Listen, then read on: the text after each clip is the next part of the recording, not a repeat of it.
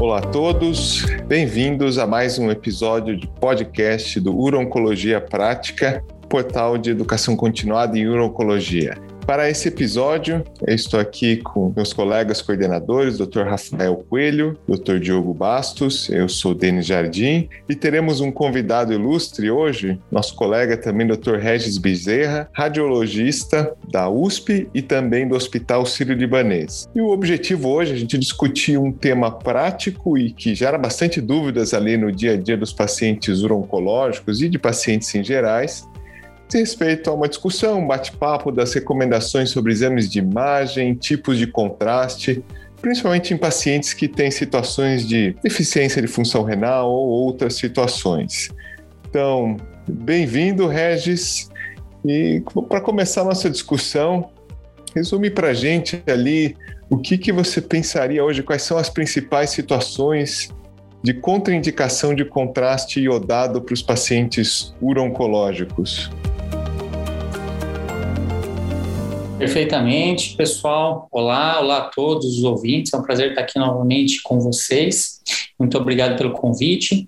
Bom, é, eu acho que é importante a gente falar que durante muito tempo, nos últimos anos, se superestimou muito o poder do contraste em causar dano renal. Isso porque ah, havia um, dentro das publicações uma grande mistura entre publicações que eram feitas com contraste administrado por via venosa e por via arterial. Então se juntavam os dados de ambas as publicações, via arterial basicamente angiografia, cateterismo, se misturavam todas as publicações e chegavam à conclusão que ah, o contraste, de, ah, de maneira geral, tinha muita capacidade de causar ser nefrotóxico. Hoje, separando-se injeção arterial e injeção venosa, a gente tem dois cenários muito diferentes. A injeção arterial, pelo fenômeno da primeira passagem do contraste, de fato, ela tem muito poder de causar dano no rim, mas isso são situações específicas, né, de angiografia, cateterismo. Então, basicamente, quando a gente fala de injeção venosa, são os exames que a gente usa na nossa prática para os pacientes oncológicos,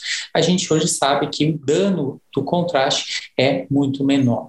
Então, esse acho que é o primeiro ponto, que isso está sendo, isso mudou na literatura. Em 2020, a gente teve a publicação de um consenso do Colégio Americano de Radiologia junto com a Fundação Nacional do Rim, a Fundação Americana, e nesse consenso, nesse consenso isso está muito bem colocado. Então, esse é o primeiro ponto. Segundo ponto é quando a gente faz a triagem para os pacientes. Que tipo de paciente a gente faz triagem? Basicamente, a gente vai fazer a triagem pelo valor da creatinina nos pacientes que têm história de insuficiência renal, nos pacientes diabéticos hipertensos, nos pacientes que também já chegaram com a proteinúria, né, ou nos pacientes que têm história de cirurgia ou procedimentos renais, que é o de interesse desse, desse podcast. Nesse paciente, você pode fazer a triagem tanto pela creatinina, que é, não é tão recomendado hoje, o que é mais recomendado é fazer a triagem pela taxa de filtração glomerular, e aí você passa a considerar esse paciente para o uso do contraste ou não. Essas seriam as primeiras considerações, aí a gente pode se aprofundar no valor da taxa de filtração glomerular, como é que a gente gerencia esses pacientes. Regis, aqui é o Diogo falando. Bom, muito obrigado pela sua participação. Esse é um tema realmente do dia a dia, né? Toda vez que a gente vai pedir um exame de imagem, a gente tem que avaliar se os pacientes têm disfunção renal, se não tem exame recente, a gente tem que pedir. E a impressão que eu tenho é exatamente o que você acabou de confirmar, né? Que se hiperestimou as chances de nefrotoxicidade, né? e muitos pacientes eventualmente até poderiam fazer com mais segurança, né? E, bom, e a gente sabe, por outro lado, que a administração do contraste é muito importante nas avaliações uroncológicas, né, Regis? Depois eu até te pedir para você pincelar o quanto que a gente perde em relação a não administrar contraste, quando a gente compara exames do tórax versus do abdômen, acho que esse é um ponto prático importante. Em termos de estratégia, né, a gente acaba utilizando muito a ressonância. Né? a gente sabe que também o gadolínio, que é o contraste da ressonância, tem algumas limitações em relação a paciente com ciência renal, mas talvez o uso seja mais liberal. E acho que seria muito importante se você pudesse fazer comentários acerca desses dois, desses dois temas. Legal. É, Diogo, é, é, suas considerações são é, é, certeiras do ponto de vista da, da nossa prática clínica. Né? O paciente que a gente vai perder, ah, que a gente vai se preocupar, basicamente, o paciente que a gente vai se preocupar hoje são aqueles pacientes que têm a doença renal crônica estadio 4 ou estadio 5, basicamente os pacientes que têm taxa de filtração glomerular abaixo de 30 ml minuto. São esses os pacientes que a gente se preocupa para a injeção do contraste iodado. Então, são esses pacientes que a gente tem que discutir se a gente vai fazer o exame ou não, se vale a pena fazer o exame. Em pacientes oncológicos, normalmente se chega à conclusão de que aquele estadiamento, aquela avaliação vale a pena por conta da própria situação do paciente. Então, mesmo para esses pacientes abaixo de 30, se nós indicarmos o uso do contraste iodado, a gente deve fazer sabendo que você pode ter aí uma perda de função renal. Então, isso pode acontecer.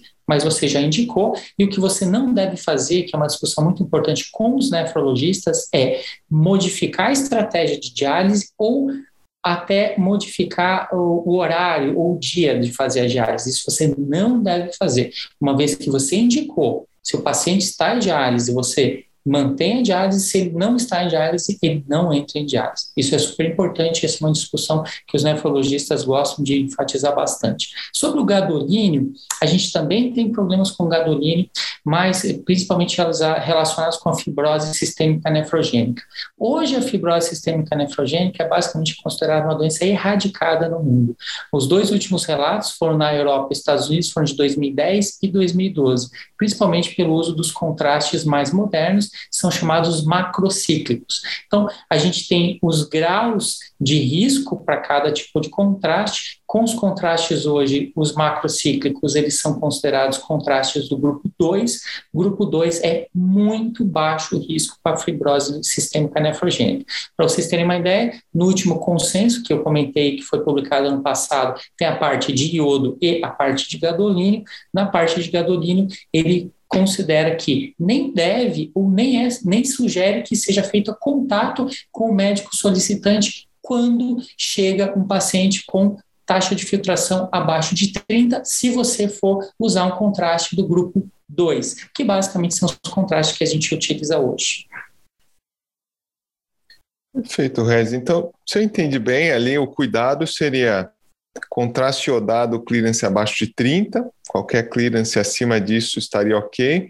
E o gadolínio a gente nem precisaria, a rigor, se ater ali à questão do clearance, daria para fazer para todo mundo, assim, digamos, de uma maneira mais grosseira, correto?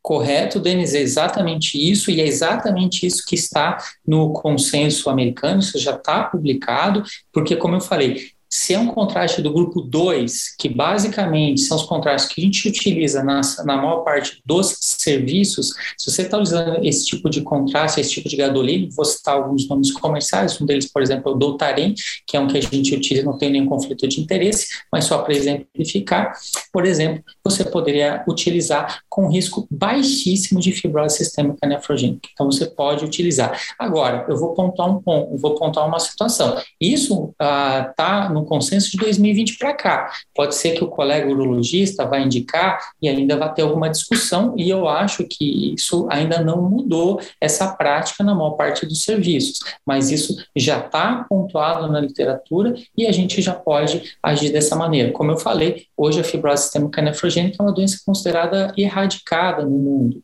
pelos novos protocolos que foram estabelecidos. Agora, só lembro um outro detalhe, que aí é um outro ponto que está sendo muito discutido na literatura, deve ter chegado talvez a, a, a alguns colegas, que também é o depósito de gadolínio nos núcleos da base. Então, a gente sabe hoje que o gadolínio também se deposita nos núcleos da base. Só que qual é o significado desse depósito do gadolínio nos núcleos da base? Ninguém sabe. A gente sabe que quando você tem múltiplas injeções de gadolínio, ele vai lá e se deposita. significado disso, ninguém sabe até hoje, estamos só acompanhando. Fato é que a gente volta naquele ponto. Se você indicou se você acha importante fazer aquele exame, aquele exame vai ajudar no estadiamento de, do paciente, você deve utilizar, deve fazer o contraste.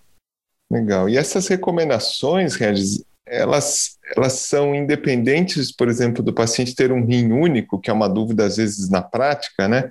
Esses níveis de clearance, etc., mudariam se, por exemplo, o paciente fez uma nefré por um tumor renal e agora tem um rim único, tem algum cuidado especial ou são exatamente os mesmos, a depender, claro, do valor do clearance? Perfeito, não, não é, independe, é, esse paciente, né, Denis, ele já vai entrar, né, dentro do paciente de risco e o que é importante é você identificar esse paciente, que ele é um rim único, já fez uma ablação, ele entra como paciente de risco e aí você vai avaliar o clearance. Então, o mais importante é você identificar esse paciente e aí, a partir disso, você faz a triagem dele. Regis, então, entendendo o que você explicou, basicamente, no doente hoje com clearance menor do que 30, então faz muito mais sentido fazer uma ressonância magnética, visto que o, o risco de fibrose é basicamente inexistente hoje com esses novos contrastes, é isso? Então, nesses doentes, ao invés de ter que fazer um preparo, ou ter o risco de, de uma insuficiência renal com contraste dado, talvez favorecer a ressonância nesse cenário parece fazer mais sentido, né? Sim, sim, Rafael. A ressonância ela tem algumas perdas, é, vou citar algumas, né? Quando a gente está avaliando um paciente com hematúria, a gente perde toda a avaliação de cálculo. Um outro ponto é a própria avaliação do ureter, embora uma boa uroressonância, a gente consiga fazer uma boa avaliação do ureter, mas a gente ainda perde para a tomografia e é um exame que é mais complexo, né? Ter uma boa tomografia, uma boa urotomografia, uh, você basicamente vai acertar aí mais de 95% das vezes. Uma boa uroressonância já é um pouco mais complicado. Mas o que você falou está correto, Rafael. Nessa situação, é muito melhor você fazer uma ressonância. Né? Não, tenho, não tenho dúvida disso. Bom, Regis, acho que estamos caminhando para o final da nossa discussão. Acho que foram muito importantes os pontos, porque existe um conceito que abaixo de 60 de clínicas não se deve fazer contraste iodado e abaixo de 30 não se deve fazer gadolínio. O que você está trazendo para a gente é que a gente pode sim flexibilizar, que tem literatura, tem suporte, inclusive, em consensos internacionais. Né?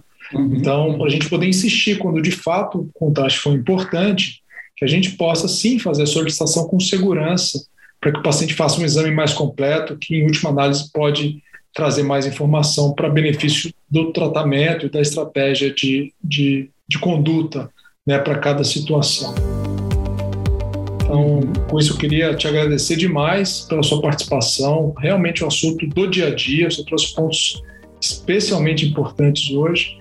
E queria convidar todos para continuarem nos acompanhando nos podcasts, videocasts e nos nossos eventos mensais do uroncologiaprática.com.br. Então, obrigado, Regis, obrigado aos meus colegas, Denis e Rafael, e um abraço a todos. Obrigado, pessoal.